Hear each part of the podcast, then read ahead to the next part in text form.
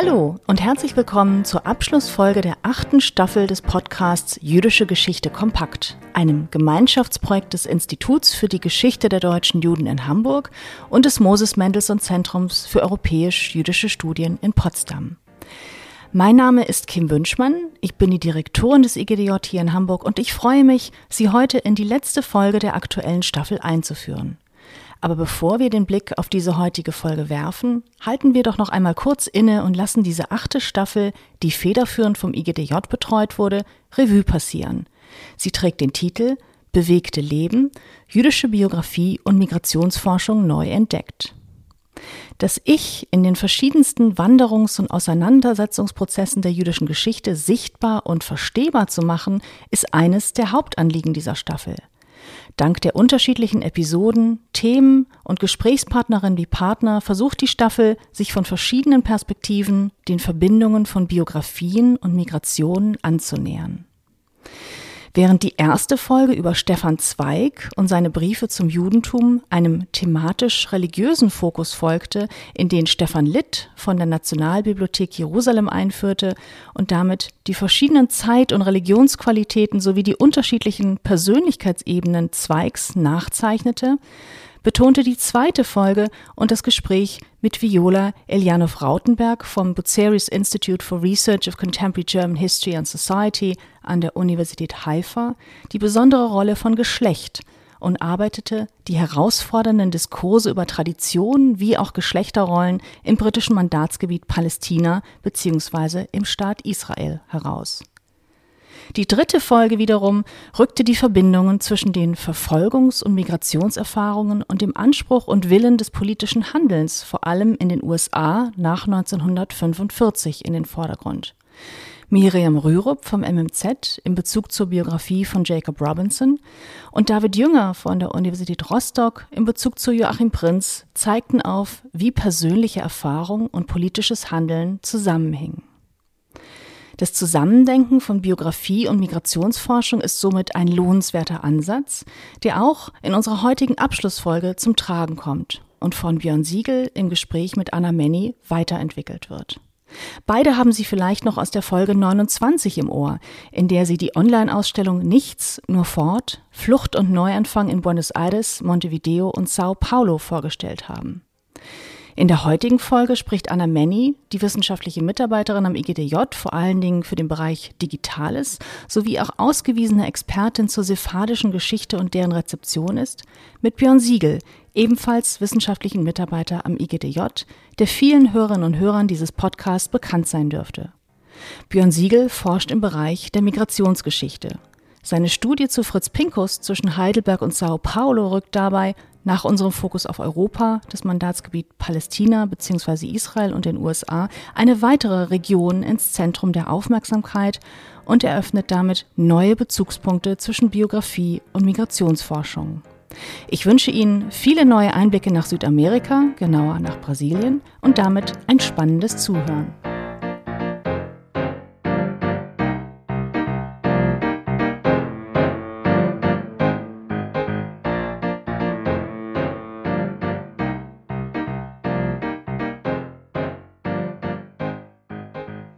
Lieber Björn, ich freue mich, heute mit dir eine weitere Podcast-Folge gestalten zu dürfen. Du bist heute in ungewohnter Position. Ich darf die Fragen stellen. Ähm, du musst Antworten geben und wirst uns äh, in dein Forschungsprojekt einführen. In den letzten Monaten haben wir uns ja intensiv und vielfältig mit Auswanderungs- und Fluchtgeschichten nach Südamerika befasst und dazu unter anderem die Online-Ausstellung Nichts nur fort, Flucht und Neuanfang in Buenos Aires, Montevideo und Sao Paulo veröffentlicht. Die biografischen Zugänge sind dabei zentral gewesen, da erst die individuellen Fluchtgeschichten das Abstrakte erzählbar machen und den Zahlen ein Gesicht geben. Du beschäftigst dich in deiner Forschung mit Brasilien als ein Exilland für deutsche Jüdinnen und Juden und wählst dafür ebenfalls einen biografischen Zugang. Bevor wir darüber sprechen, was die Chancen und Herausforderungen eines solchen Forschungsansatzes sind, möchte ich dich zunächst bitten, den Zuhörerinnen und Zuhörern deinen Protagonisten, der ja auch in unserer Ausstellung schon vertreten ist, vorzustellen und uns vielleicht auch zu verraten, wie du zu deinem Thema beziehungsweise in diesem Fall zu der Person eigentlich erst gekommen bist. Ja, ähm, hallo Anna, ich freue mich auch ganz besonders mit dir heute die Podcast-Folge bestreiten zu können und dieses Mal, wie du ja schon an, erwähnt hast, auf der anderen Seite des Mikrofons Platz genommen zu haben, beziehungsweise als Gesprächspartner heute zu fungieren. Ähm, und es freut mich ganz besonders, mit dir noch einmal einen Blick nach Südamerika zu werfen, äh, insbesondere nach Brasilien, um auch meine Forschung, die ich zu, wie du es schon gesagt hast, zur Person von Fritz Pinkus gerade betreibe, vielleicht auch nochmal genauer beleuchten kann. Für einigen Hörerinnen und Hörern ist es vielleicht bekannt, dass ich ein, eine Arbeit zu äh, Fritz Pinkus gerade erarbeite, die natürlich im Kontext zu sehen ist in der deutsch-jüdischen Fluchtbewegung der 30er und 40er Jahren nach Brasilien, aber eben auch darüber hinaus verweist, und darauf kommen wir ja heute vielleicht auch nochmal zu sprechen, dass gerade so ein biografischer Ansatz eben nicht nur eine Zeit fokussiert, sondern eben eine ganze verbindende Zeitperiode verbindet und insofern ist es nicht nur die Fluchtbewegung in den 30er, 40er Jahren, die ich mir anschaue, sondern eben auch die resultierenden Nachwirkungen einer solchen ja, Lebensgeschichte und solcher Fluchtbewegungen und wie sie sich abzeichnen in den jeweiligen Biografien. Und daher ist, glaube ich, dieser, dieses Zusammenspiel zwischen Biografie und Migrationsforschung gerade in diesem Kontext so wichtig, weil man hier, glaube ich, äh, verschiedenste Aspekte nochmal herausarbeiten kann, worauf ich vielleicht später nochmal eingehe. Mein äh, Hauptprotagonist ist, wie ich ja schon gesagt habe, Fritz Pinkus oder später als Federico Pinkus auch benannt, der seine kulturellen Prägungen seine wissenschaftliche Ausbildung, aber auch seine Idee von Religion bzw. von Judentum in Deutschland erhielt, aber diese aufgrund der nationalsozialistischen Verdrängung und Vertreibungspolitik eben mit nach Brasilien in sein Exilland, später Heimatland, mitnahm. Geboren ist er eigentlich in Egeln in der Nähe von Magdeburg 1905 und war eigentlich einen sehr klassischen Berufsweg verhaftet. Er wollte eigentlich erst Bankangestellter werden, wechselte dann aber in die Profession eines Rabbiners, weil er sozusagen religiös hier seine Berufung gefunden hatte. Dies hatte sicherlich auch mit seinem Onkel zu tun, der bereits Bezirksrabbiner in Heidelberg war. Und auf diese Position kommt er auch später zurück. Er ließ sich ausbilden und das ist, glaube ich, auch ganz spannend und wird im, im späteren Leben wichtig auch, sowohl an dem Theologischen Seminar in Breslau als auch an der Hochschule für die Wissenschaft des Judentums in Berlin und lernt hier die großen Gelehrten der Zeit, also Leo Beck, Harry Torziner, Julius Guttmann, Hanoch Albeck und auch Ismael Bogen kennen, die ihn, wie er später schreiben wird, geprägt haben und vor allen Dingen das Verständnis von Judentum und auch die wissenschaftliche Auseinandersetzung mit Judentum ähm, praktisch beeinflusst haben und ihn ja für ein Leben geprägt haben ähm, bekommt das Rabbinatsdiplom 1931, macht erste Erfahrungen in Stendal und Magdeburg ähm, und Göttingen und übernimmt dann, wie schon gesagt, die Position seines Onkels in Heidelberg, wo er dann auch die Zeit des Aufstiegs des Nationalsozialismus miterleben muss. Sozusagen, obwohl er vernetzt, gut vernetzt ist in der Stadt, sowohl ähm, mit äh, politischen äh, Trägern, also Machtträgern oder Machtpersönlichkeiten in der Stadt, als auch mit religiösen Vertretern hier ist vor allen Dingen ähm, Hermann Maas zu nennen, der evangelische Pfarrer der Heiliggeistkirche, der Hauptkirche in Heidelberg, der ein Vorreiter des jüdisch-christlichen Dialogs war und seit 1933 auch Mitglied des Pfarrernotbundes wurde. Also trotz dieser engen Vernetzung und auch der Hilfe, die er während der NS-Zeit in dieser Stadt bekam, ähm, merkte auch er früh, dass sozusagen die Emigration eigentlich ein Ziel sein muss. Sein Bruder verließ Deutschland schon 1935 in Richtung Brasilien.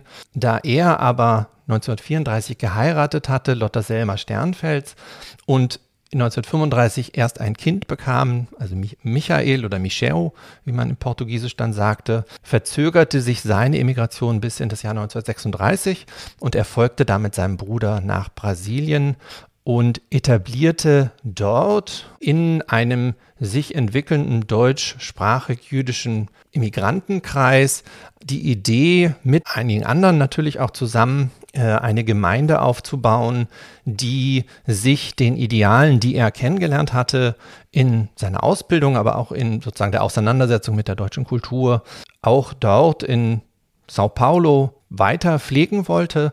Und er sozusagen setzte sich dafür ein, dass es zu einer Gemeindegründung kam, die genau diesen Idealen folgte und die sich spezifisch auch an ein deutschsprachiges Publikum richtete, also ähm, jenseits der bereits existierenden jüdischen Gemeindestrukturen, die es auch in der Stadt Sao Paulo schon gab. Also das heißt, es gab eine jüdische Gemeinde, die vorwiegend osteuropäisch geprägt war.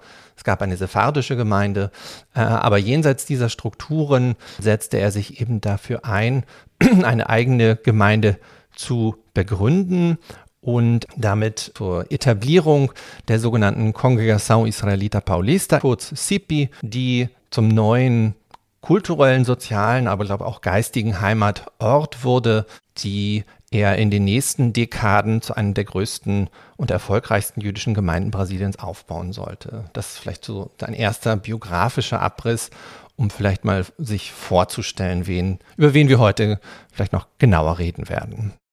Ja, ich glaube, deine Ausführungen eben haben schon ganz viel deutlich gemacht, also wie Mikro- und Makroebene bei der Biografieforschung miteinander verbunden sind, ähm, dass die Biografie auch eine Möglichkeit sein kann, in diesem Fall verschiedene geografische Regionen miteinander in Beziehung zu setzen, zu verbinden, dadurch eben auch Aspekte der deutsch-jüdischen Geschichte sichtbar zu machen, die sich in ganz anderen Weltregionen fortschreiben. Vielleicht kannst du uns noch ein wenig mehr Einblicke geben, wie eine solche Forschungsarbeit, wie eine solche Biografie eigentlich geschrieben wird, wenn man sich ja einerseits auf diese einzelne Person, die eine herausragende Stellung in der Forschungsarbeit hat, konzentriert, gleichzeitig aber eben die Rahmenbedingungen, unter denen sie lebt, mit im Blick haben muss. Du hast erwähnt, es sind lange Zeiträume, die man in den Blick nimmt. Da verändern sich solche Bedingungen ja eben auch, wie wir in, in dem Fall von Fritz Pinkus ja sehr deutlich, ein sehr harter Einschnitt durch die nationalsozialistische Vernichtungs- und Verfolgungspolitik, die dann ja eben auch zu seiner Flucht führt. Ähm, gleichzeitig ist die Person eben in familiäre Netzwerke eingebunden, in berufliche Netzwerke, in Bildungsnetzwerke und ähnliches. Sie lebt in einer Gemeinschaft, in dem Fall in verschiedenen Gemeinschaften. Sie ist in Institutionen eingebunden. Du hattest seine Funktion in Heidelberg erwähnt, später seine Funktion in der CIPI in Sao Paulo. Also wie schafft man es, einerseits den Fokus auf die Person nicht zu verlieren und gleichzeitig trotzdem die sich immer wieder auch verändernden Kontexte mitzudenken, ähm, ohne sich eben in Nebensträngen zu verlieren? Hm. Ich glaube, da sprichst du ganz viele der Schwierigkeiten an, die viele Biografieforschende sicherlich auch haben und damit auch ich, ähm, da man sich natürlich immer mit einer Person beschäftigt, die äh, nicht alleine agiert, die äh, verschiedensten Beeinflussungen ausgesetzt ist, die äh, Ideen aufnimmt von anderen oder auch Ideen miteinander mit anderen nur entwickelt. Und genau das finde ich aber gerade das Spannende, dass man über den Blick und die Perspektive des Einzelnen genau diese Netzwerke auch sichtbar machen kann. Das heißt zum Beispiel über Korrespondenzen, über verschiedenste Auseinandersetzungen auch in den Gemeinden und damit auch die Vorstellungswelten und wenn man so will, die politisch-sozialen und auch religiösen Spielräume der jeweiligen Person überhaupt erst sichtbar machen kann. Also in der jüdischen Gemeinde selbst, aber natürlich auch in äh, den städtischen Kontexten wie Heidelberg oder Sao Paulo oder gar auch äh, transnationale Kontexte wie äh, wenn es praktisch um eine Wiederannäherung von den Juden in Anführungszeichen mit äh, der sich neu gründenden Bundesrepublik zum Beispiel geht. Also welche Rolle können solche Personen überhaupt einnehmen in diesen Kontexten? Und dabei ist es immer immer wieder wirklich wichtig, sich mit diesen äh, zeitlichen Kontexten und auch dem persönlichen Netzwerk auseinanderzusetzen, was einen als Biografieforschende natürlich immer vor die große Frage stellt, wo zieht man die Grenze und wie kann man überhaupt diese Grenze ziehen? Und es stellt natürlich auch immer wieder eine Frage in den Vordergrund, warum stelle ich allein eine Person ins Zentrum, um oder nicht zum Beispiel äh, wähle einen kollektivbiografischen Ansatz, um zum Beispiel auch seine Frau, die sehr wichtig war für ihn und auch Ideengeberin für viele institutionelle Veränderungen, zum Beispiel in der CIPI, die meistens über ihn abgehandelt werden, aber eigentlich sozusagen die Idee von Lotte Selma Pinkus eigentlich waren. Insofern ist es immer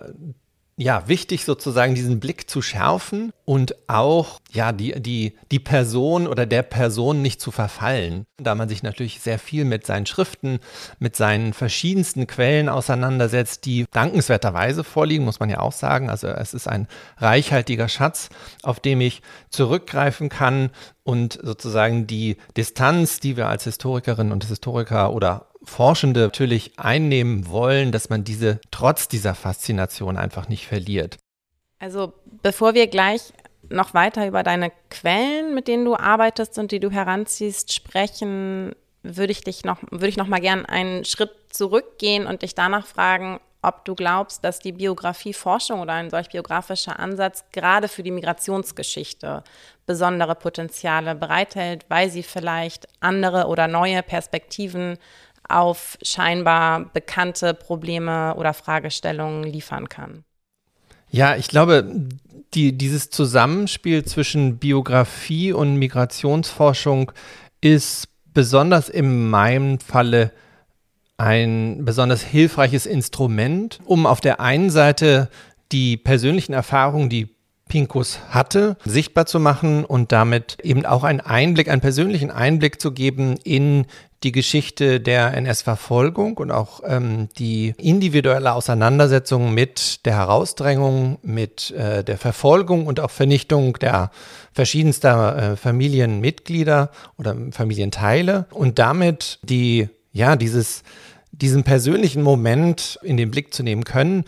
Das ist, glaube ich, in, dem, in diesem Kontext ein ganz zentraler Aspekt. Gleichsam, glaube ich, ist der biografische oder dieses Zusammenspiel zwischen Biografie und Migrationsgeschichte wichtig, um genau diese Trennung von einem davor und danach aufzulösen, weil ich damit aufzeigen kann, dass zum Beispiel äh, die Erfahrungen aus der NS-Zeit um 33 bis 45 eben nicht mit 45 aufhören, und dass die Nachwirkung, und das hatten wir auch in unserer Online-Ausstellung des Öfteren als ein Resultat gesehen, ähm, dass gerade dies eine dauernde Beschäftigung ist, mit der sich die Betroffenen sozusagen auseinandersetzen müssen und dass das praktisch keinen Endpunkt hat, sondern eine lebenslange Prägung mit sich bringt, die über diesen biografischen Zugang das genau nochmal deutlich machen. Du hast jetzt gerade eben nochmal die, die Nachwirkung und auch sozusagen die sehr langfristigen Folgen einer solchen Flucht erwähnt und hast äh, gesagt, die, die Fluchtgeschichte hat eigentlich keinen Endpunkt. Ähm, da würde ich gerne fragen, wo ist denn eigentlich der Endpunkt einer solchen Biografie? Weil auch eine Biografie hat ja zwar ein, das Leben hat irgendwann einen Endpunkt, aber auch eine Biografie wirkt ja nach und wirkt in der Familie nach. Also wie kann man auch da sozusagen das mitdenken, ähm, wie vielleicht auch in den folgenden Generationen eben an ihn erinnert wird oder auch diese Fluchtgeschichte nachwirkt? Mhm. Ja, ein, ein, ein guter Punkt. Natürlich sind die, die Lebensdaten sozusagen der, der klassische Beginn und Endpunkt, den, den man sich sozusagen selber setzt. Aber wie du es schon angesprochen hast, ist das Nachleben, Nachwirken seiner Ideen, auch das Verständnis zum Beispiel einer deutsch geprägten jüdischen Gemeinde in Sao Paulo bis heute wirkbar und sichtbar auch. Insofern ist es wirklich auch ja ein interessanter Aspekt, wie weit man das sozusagen ziehen kann. Ähm, und wenn wir auf die Ebene der Quellen uns begeben, du hattest ja vorhin auch schon angesprochen, dass das auch ein großer Punkt ist, dann ist es natürlich ein eben solches Nachwirken der Person in den Quellen. Vor allen Dingen, wenn wir uns im Falle von Fritz Pinkus bewusst machen, dass die Quellen ein weiteres Migrationsleben entwickelt haben, da die Familie von Fritz Pinkus zum Beispiel die Quellen, die vornehmlich auf Deutsch verfasst wurden, beziehungsweise die Geschichte in Deutschland widerspiegelten, die sind ans Jüdische Museum in Berlin gegeben worden, um sozusagen den lokalen Kontext und sozusagen die Prägekraft äh, Pinkus im deutschen Kontext zu verdeutlichen. Und alle anderen Quellen, die auf Portugiesisch beziehungsweise den Bezug zur CIPI in São Paulo haben, sind an das Archiv in São Paulo gegeben worden, das jetzt dem Jüdischen Museum São Paulo zur Verfügung steht. Und da sehen wir vielleicht auch, wie diese Nachwirkung funktioniert, aber eben auch, wie die Familie sich diese Nachwirkung sozusagen vielleicht auch vorstellt. Also dass dass man sowohl ein Nachhallen in Deutschland ähm, beabsichtigt hat und auch dort die Quellen zugänglich machen möchte, gleichzeitig aber eben auch einen Anspruch oder ein, eine Hoffnung damit verband, in Brasilien ebenfalls Teil des kollektiven Erinnerns äh, zu werden, sei es nur in der Gemeinde, aber natürlich auch im städtischen und äh, ja, fast schon nationalen Kontext. Insofern haben wir auf verschiedensten Ebenen dieses Nachhallen dieser Person und seiner Ideen, die, wie wir ja vorhin auch schon angesprochen haben, natürlich auch über ihn hinausweisen und damit auf diese Gruppe verweisen, für die er praktisch repräsentativ steht. Ja, ich finde das sehr spannend, was du erzählt hast über die Quellen. Das ist ja wirklich auch so ein Einschreiben in zwei unterschiedliche ähm, Geschichtsnarrative, in zwei unterschiedliche Erinnerungskulturen und vielleicht auch so ein bisschen symbolhaft für, das kannst du besser beurteilen, aber für die Zugehörigkeiten, also wo man sich eben vielleicht auch als Familie sozusagen ja zugehörig fühlt, dass es eben nicht das Entweder-Oder, sondern eher ein sowohl als auch ist. Und dass es eben bestimmte ähm, Dokumente, Quellen gibt, die stärker mit der einen Geschichte in Verbindung stehen und andere, die stärker mit der anderen Geschichte in Verbindung stehen. Und das vielleicht ja auch für viele derjenigen, die geflüchtet sind und ihre Nachfahren durchaus symbolhaft ist, diese einerseits Trennung und irgendwie eben auch das Zusammengehörige zwischen den unterschiedlichen Elementen, die sich dann eben in den ähm, Familien und in den Identitätszuschreibungen verbinden. Du hast jetzt viel von den Quellen berichtet. Du hattest vorhin auch Ego-Dokumente erwähnt. Vielleicht können wir oder kannst du das nochmal etwas konkretisieren. Was sind es denn eigentlich für Quellen oder für Ego-Dokumente, die du in dem Fall von Fritz Pinkus gefunden hast? Was kann man daran aufzeigen und wie schaffst du es eben, du erwähntest es, dieser Faszination dann auch der Quellen nicht zu erliegen, sondern immer wieder auch kontextualisierende zeitgenössische Dokumente heranzuziehen und welche können das dann eben sein, um so eine Lebensgeschichte eben auch rahmen zu können oder an der einen oder anderen Stelle vielleicht auch hinterfragen zu können. Ja, viele Fragen. ähm, ich versuche es mal zu beantworten.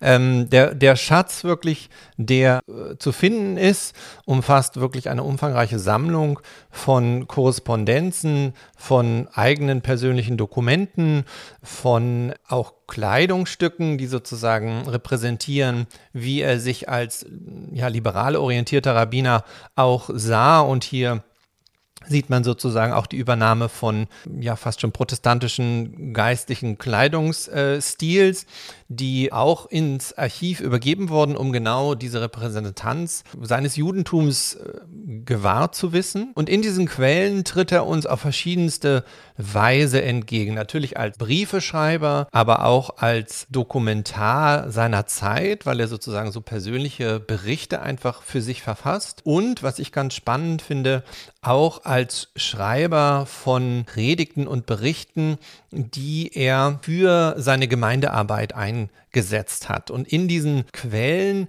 finde ich, tritt ja seine Persönlichkeit auch in diesen Quellen hervor. Er, er ist ein sehr akribischer Schreiber und Leser. Er setzt sich auseinander mit äh, der wissenschaftlichen als auch religiösen Literatur und schreibt das auf sehr vielen, auf sehr kleinen Zetteln auf, was es manchmal etwas schwierig macht, sie zu lesen.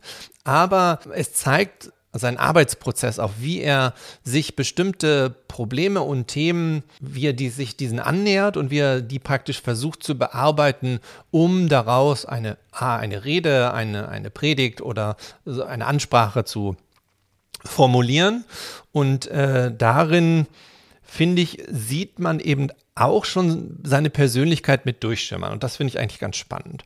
Und glücklicherweise gibt es von ihm also nicht nur schriftliche Quellen oder bildliche Quellen, sondern eben auch mehrere Audio- und Videoquellen. Und da tritt Fritz Pinkus mit seinem Habitus, mit seiner Stimme, mit seinem Kleidungsstil uns auch fast schon real entgegen, weil er in den 60er und späten 80ern mehrere Interviews gegeben hat, in Deutschland, aber auch in Brasilien, wodurch es, glaube ich, nochmal so, so eine neue Qualität oder eine neue Facette gibt, die man ähm, praktisch dadurch von ihm wahrnehmen kann. Genau, ich dachte mir nämlich, äh, das Medium Podcast ist ja gerade auch ein Audio-Medium äh, und warum sollte man nicht dann auch dieses Medium wirklich nutzen, um auch mal die, die Stimme der jeweiligen Protagonistin und gerade bei der Biografie ist sozusagen, finde ich, die Stimme irgendwie was ganz Zentrales, weil dadurch eben auch der Mensch nochmal hervortritt. Darum habe ich den Anfang seiner Gedenkrede aus der Heiliggeistkirche in Heidelberg 50 Jahre nach der Pogromnacht, also 1988, mitgebracht, wo er schon deutlich gealtert, aber dennoch noch wach im Geiste praktisch nach Heidelberg gereist war und hier eines seiner Lebensziele verwirklicht wissen wollte, da er zum einen das Gedächtnis wachhalten wollte über das Geschehene, das, wie er, wie er es oft beschreibt, das Unfassbare und gleichsam einen Weg gestalten wollte, der in die Zukunft führt und der für ihn in der Auseinandersetzung mit der deutschen Gesellschaft und vor allem mit der deutschen Jugend äh, möglich war. Und er wurde eingeladen nach Heidelberg, um hier zu sprechen als ehemaliger Oberrabbiner bzw. Bezirksrabbiner. Und ähm, wir hören vielleicht kurz mal in die erste Minute seiner Rede in Heidelberg rein. Herr Oberbürgermeister, Vertreter der Behörden, meine Amtsbrüder und ich sage meine Schwestern und meine Brüder. Ich habe heute früh etwas Eigenartiges gemacht. Ich bin auf das Schloss gegangen und habe mich am Scheffeldenkmal hingesetzt und habe mich gefragt, ist das alles wie ein Traum an mir vorbeigegangen oder was ist gewesen? Wir alle, ohne Ausnahme, leiden an dem Trauma. Und wenn ich ich möchte sagen, wegen meines Alters gegen den Wunsch meiner Familie hergekommen bin. So deshalb, um zu beweisen, wir müssen einander die Hände geben. Das, was geschehen ist, hat uns alle menschlich verändert. Ja, ich glaube, daran wird schon sehr deutlich, dass sozusagen eines seiner besonderen Lebensziele genau diese Wiederbegegnung war, die er betreiben wollte aus Brasilien heraus, da er für seine Familie eben nicht beschloss, wieder zurückzukehren, sondern in Brasilien blieb. Aber dennoch, und wir hören es auch in, in der äh, Quelle, trotz seines Alters und trotz äh, einer negativen äh, Einstellung seiner Familie, diesen Weg anzutreten, war es ihm so wichtig, dorthin zu reisen und 50 Jahre danach genau vor diesem Publikum eben zu sprechen. Und seine Auseinandersetzung mit dieser Wiedergutmachung, Wiederannäherung hat, glaube ich, gleich mehrere Ebenen, die hier mitschwingen. Und da kommen wir auch wieder zurück, dass man mehrere Kontexte hier mitdenken muss. Das ist einmal sozusagen die Auseinandersetzung mit einem sich neu vermehrenden Deutschland, mit der Bundesrepublik, die ihn 1972 auch mit dem Bundesverdienstkreuz bereits geehrt hat, als sozusagen als ein Vertreter der Versöhnung und hier einen Weg versucht aufzuzeigen, gegen, wie er, wie er später auch sagt, ähm, neuerlich auftauchenden Antisemitismus, gegen die verschiedensten Formen von Faschismus etc., die in Europa wieder sichtbar werden. Ähm, das ist sozusagen die eine Ebene. Und die andere Ebene ist es eben auch, dass genau diese Phänomene von Antisemitismus, von Herausdrängung, von übersteigerten Nationalismus auch als Angriffe auf die Menschheit begriffen werden müssen. Und das sagt er, und darum ist es eben so wichtig, den Kontext zu sehen, als ein Repräsentant, der aus Brasilien kommt, wo zwischen 1964 und 1985 eine Militärdiktatur herrschte und natürlich auch ihn geprägt hat.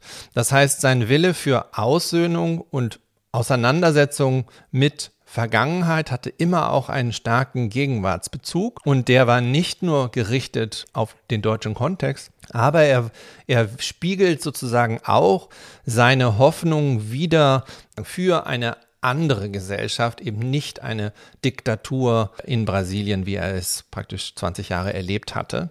Und da trat er eben genauso ein für demokratische Grundwerte, gegen einen Antisemitismus, der auch in Brasilien latent vorhanden war und gegen einen übersteigerten Nationalismus äh, bis hin zum Faschismus, den sich oder sichtbar wurde in Brasilien, nicht nur in den 30er Jahren unter sozusagen der, dem national, nationalkonservativen Kurs unter Getulio Vargas, aber eben dann später auch unter der Militärdiktatur. Insofern bringt so eine Biografie genau diese Teile wieder zusammen und glaube ich macht es dann auch eher verständlich, warum dieses transnationale Agieren von Fritz Pinkus so wichtig war und auch in so verschiedensten Ebenen sozusagen eine Rolle spielte. Ja, und vielleicht ist auch nochmal wichtig zu sagen, dass eben seine Entscheidung, diese, diese Arbeit auch in Deutschland zu leisten, auch alles andere als selbstverständlich ist. Also allein, dass er diese Rede zu diesem Zeitpunkt in Heidelberg hält und auch von Brüdern und Schwestern spricht, also diesen Versöhnungsduktus sozusagen, der ist ja auch sehr offensichtlich, ähm, dass das eben auch wieder sehr individuelle Entscheidungen sind. Ähm, um nochmal vielleicht auf den südamerikanischen und in deinem Fall den brasilianischen Kontext zu sprechen ähm, zu kommen.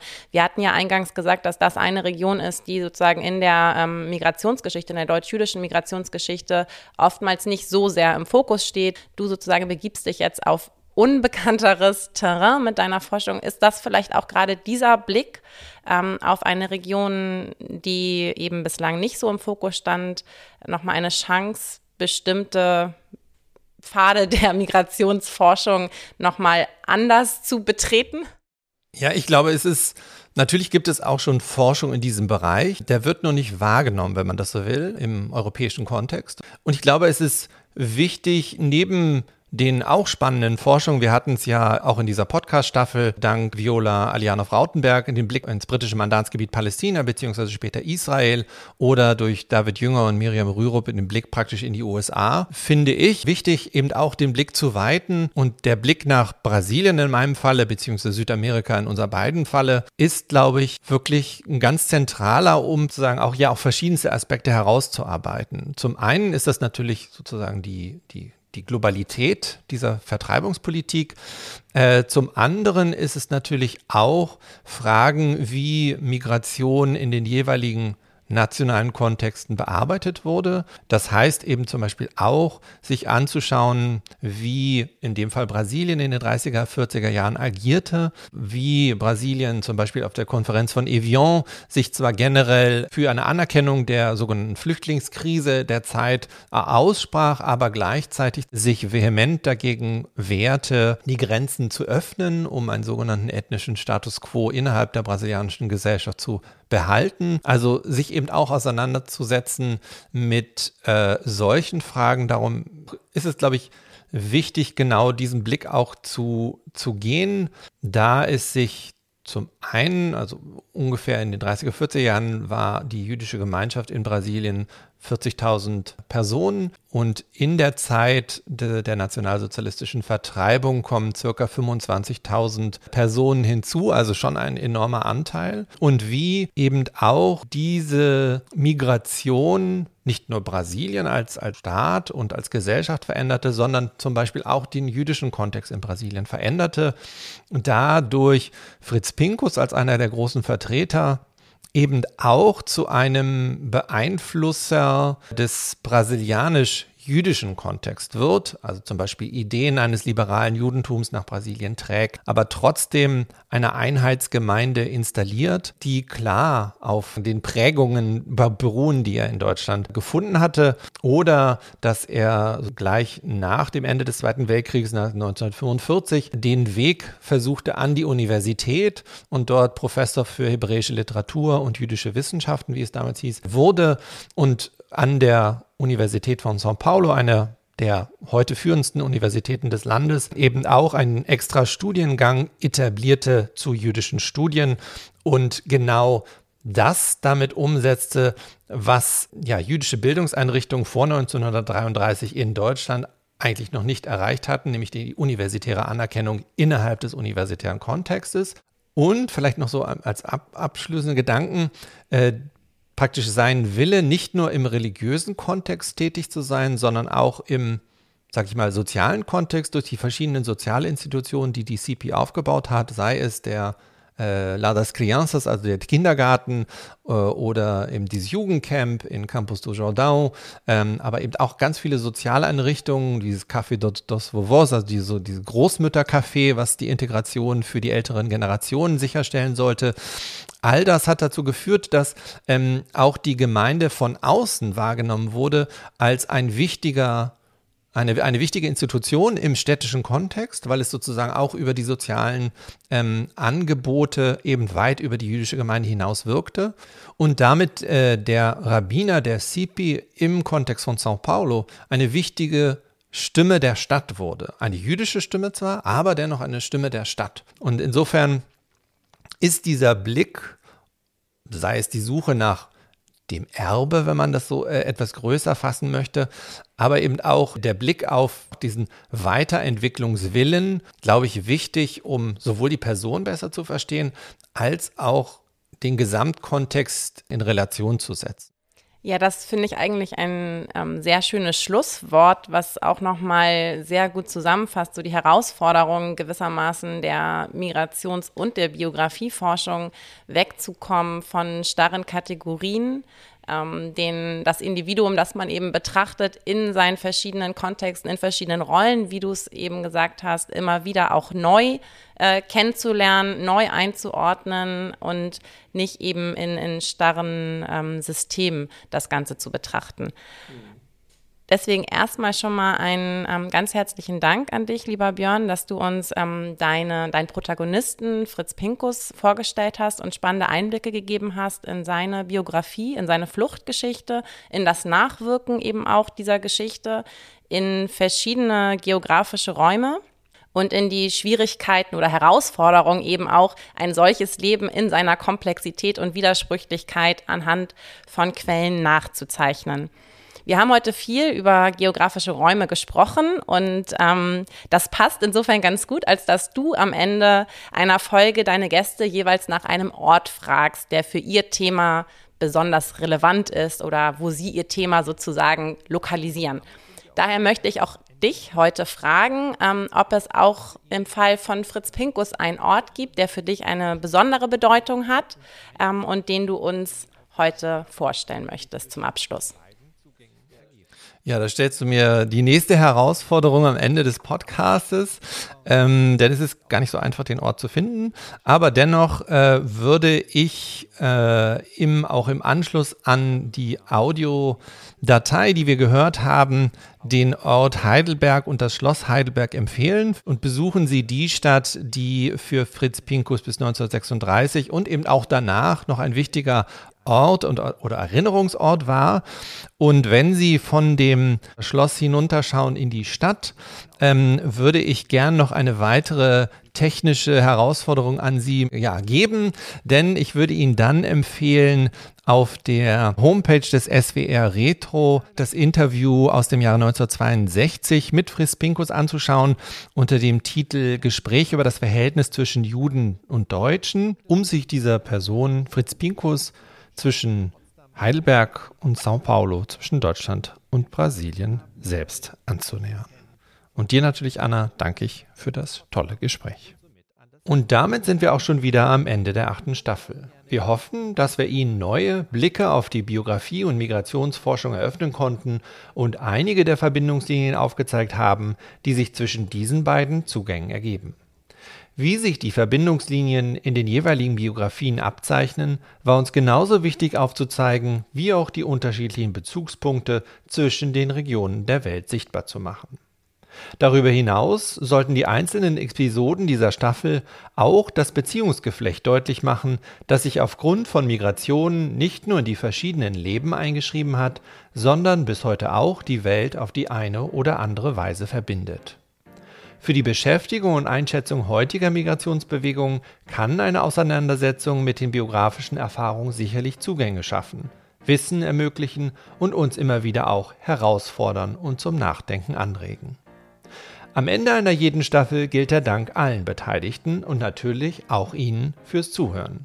Der Staffelstab geht damit wie Sie es schon kennen, von uns hier in Hamburg wieder zurück nach Potsdam und somit an das Team des MMZ.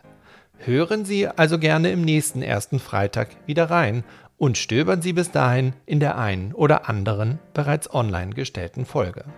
Bis dahin bleiben Sie gesund und interessiert. Wir hören uns.